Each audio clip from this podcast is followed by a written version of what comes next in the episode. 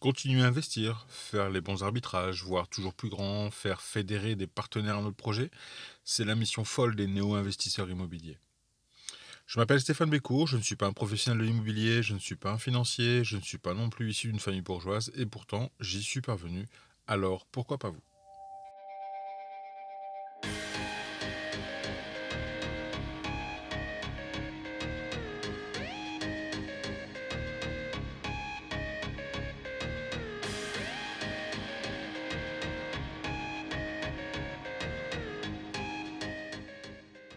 Le choix d'un nouveau projet immobilier n'est pas simple. Euh, on imagine toujours pouvoir évoluer plus rapidement, sans limite. Pour tenir la distance, il n'y a pas de miracle, il n'y a que beaucoup de travail, de l'analyse de marché, de la comparaison de scénarios et beaucoup, beaucoup, beaucoup, beaucoup de patience. Qu'on se le dise, l'immobilier, c'est super long. Vous êtes peut-être habitué à la bourse avec son système de training à l'instant T. Euh, bah, ça, il faut l'oublier tout de suite, hein, parce que c'est pas du tout sur la même échelle de temps. Pour acheter un bien immobilier ou vendre d'ailleurs un bien immobilier, dans les meilleurs cas, ça vous prendra trois mois. Dans la majorité des cas, ça vous prendra plutôt six mois. Entre la définition du nouveau projet, la recherche du bien, l'évaluation du potentiel, les actes divers, la recherche de financement, les autorisations de travaux, etc., etc., etc., on peut rapidement s'y perdre. De l'autre côté, la première question à laquelle on a dû répondre, c'était finalement de savoir si on partait sur une copro ou pas de copro. Alors la copro, pour ceux qui ne connaissent pas, c'est simplement le fait d'acheter un appartement dans un immeuble comprenant X appartements appartenant à X propriétaires. Alors la copro, elle a bien des avantages, mais elle a aussi des inconvénients. Le gros avantage, c'est que les frais qui sont liés à l'entretien de l'immeuble sont, on peut dire, finalement mutualisés entre les copropriétaires.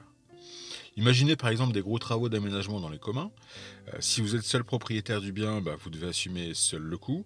Euh, si vous êtes en copropriété, ça vous coûtera uniquement la partie qui vous appartient. C'est-à-dire que le coût sera réparti sur l'ensemble des copropriétaires en fonction de leur nombre qu'on appelle le tantième. Alors un nombre de tantième, c'est-à-dire simplement c'est au prorata euh, de la surface que chaque propriétaire possède dans l'immeuble.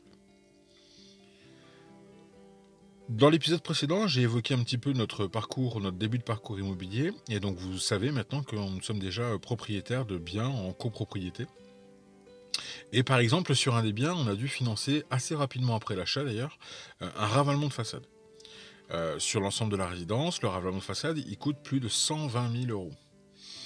Étant propriétaire d'un petit studio dans la résidence, notre cote-part, elle a finalement été que de 600 euros. Là, on se rend bien compte de l'impact. C'est-à-dire que si vous aviez été seul propriétaire de cette grande résidence, 120 000 euros avancés, euh, là, vous êtes propriétaire que d'un studio, 600 euros avancés. C'est quand même beaucoup plus sympa. Un autre avantage, c'est la délégation des tâches. Donc la, copropriété, finalement, euh, a beaucoup de choses à gérer. Euh, une vitre cassée dans les communs, il n'y a rien à faire. le syndic, il est toujours là. La VMC qui lâche, pas de panique, le syndic est là. Et ces, avantages finalement sont contrebalancés avec euh, le revers de la pièce, on va dire, c'est les côtés inconvénients. Donc au niveau des inconvénients, il y en a pas mal, hein. euh, notamment les charges de copropriété. Alors les charges en elles-mêmes, c'est pas trop un souci, puisque finalement que l'on soit en copro ou qu'on ne soit pas en copro, euh, ça ne changera pas grand-chose. Dans les deux cas, il y en aura des charges. Par contre, ce qui va faire vraiment la différence, c'est le syndic de copropriété. Euh, le syndic de copropriété, c'est lui qui finalement va gérer l'ensemble des parties communes.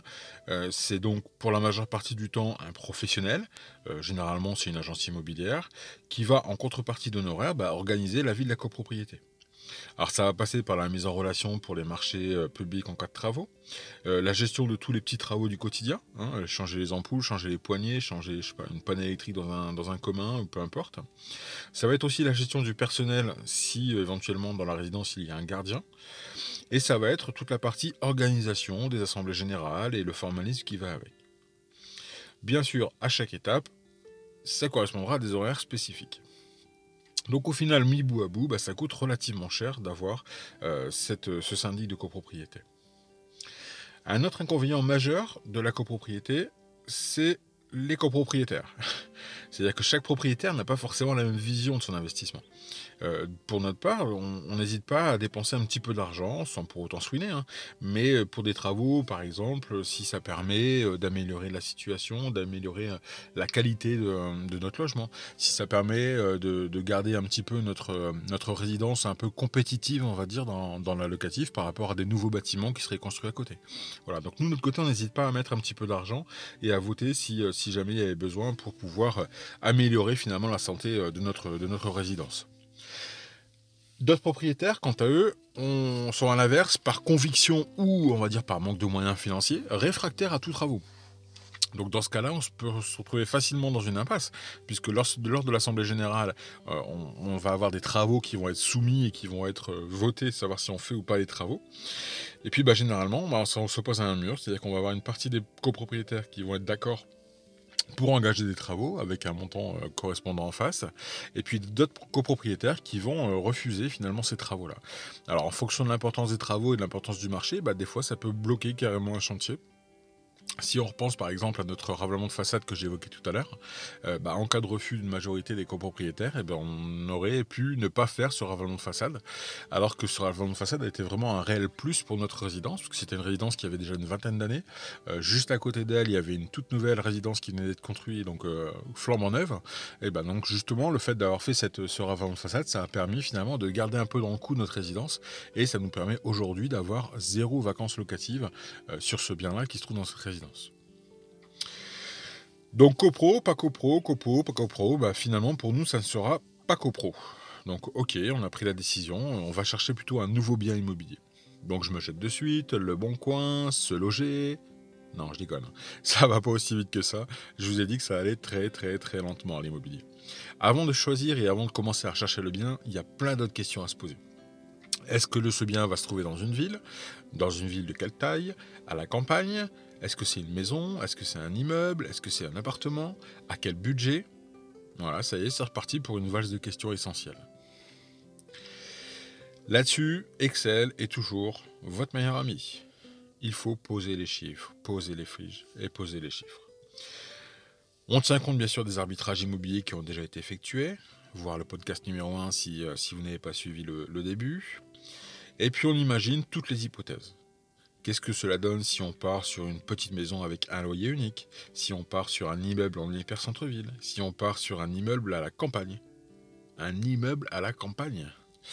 Quelle idée loufoque et pourtant, pas si loufoque que ça, en regardant les estimations. Donc oui, les loyers seront moins élevés à la campagne, mais le prix au mètre carré n'est pas comparable non plus. On peut en plus partir sur un aménagement euh, un peu premium, on va dire, ce qui va nous permettre de passer en location devant tous les biens qui sont actuellement dispo et qui sont souvent à la campagne, restés depuis plusieurs années dans leur jus. Donc c'est vrai que ça c'est une typologie par rapport à la campagne, c'est qu'on a beaucoup de biens immobiliers qui sont en location, euh, mais pour lesquels les propriétaires ne font aucun effort. Hein. on voit souvent hein, sur les annonces Le Bon Coin et compagnie, vous voyez les photos, les tapisseries à fleurs et compagnie, euh, c'est juste pas possible. C'est-à-dire qu'à un moment donné, si on veut vendre, hein, si on veut louer plutôt un bien de qualité à des bons locataires, bah, il faut leur proposer une bonne prestation de service. Il euh, n'y a pas à dire, un logement moche va attirer des dossiers moches, un logement, un logement propre va attirer des, dossiers propres. Du coup, on partait un petit peu euh, sur cette idée-là.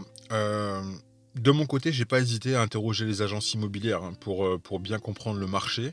Euh, agences immobilières ou les notaires, hein, c'est vrai qu'on ne pense pas toujours, mais les notaires sont aussi de, sacrés alliés dans tout ça.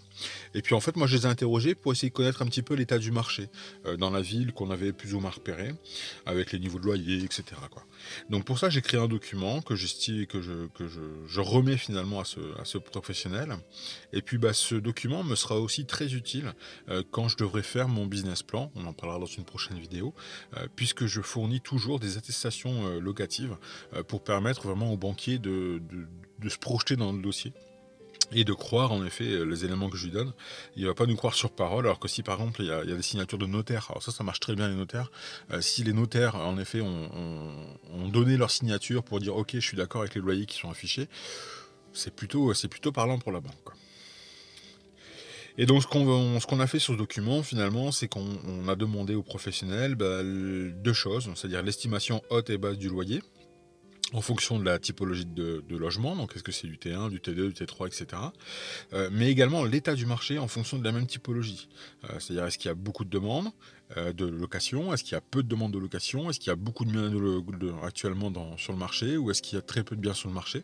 Et donc tout ça, ça va permettre comme ça d'avoir différents éléments. Donc ce premier niveau d'analyse, il permet d'identifier rapidement dans quelle ville il fait bon investir, dans quelle autre il vaut mieux éviter à cause d'un marché déjà saturé par exemple. Et puis après, bah, derrière, les sites d'annonces peuvent également être un bon signe euh, pour voir l'état du marché. Hein. C'est-à-dire qu'autour de chez moi, j'ai testé deux villes finalement qui étaient distantes l'une de l'autre de 20 km, euh, plutôt de taille équivalente, euh, plus de 4000 habitants, donc on est plutôt sur la toute petite ville, plutôt du bourg finalement. Et puis par contre avec des services équivalents commerce, médecin, école, pharmacie, etc. Donc ça, c'était à peu près équivalent.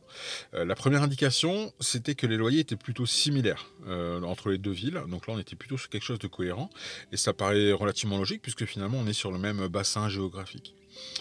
Euh, dans la première ville, le potentiel locatif exposé par deux notaires, c'était pas terrible. la demande locative était inexistante sur le studio, faible sur du T2, T3, et il y a seulement les T4 et T5 qui étaient recherchés.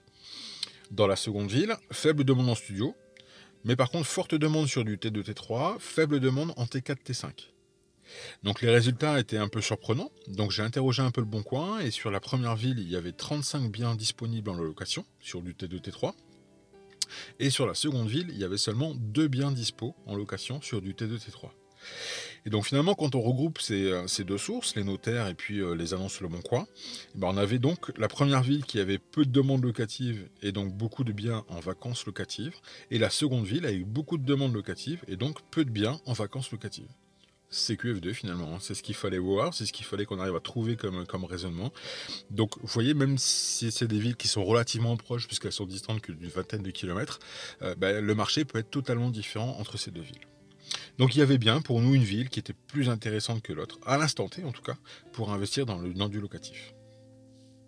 Ok, c'est décidé. Notre prochain investissement sera un immeuble de rapport à la campagne, dans ce secteur géographique. Voilà, je vous remercie d'avoir pris le temps d'écouter ce podcast jusqu'au bout. N'hésitez pas à liker, à noter, à commenter cet épisode. Et puis moi, moi, je vous dis à bientôt pour la suite de cette aventure immobilière. Ciao, ciao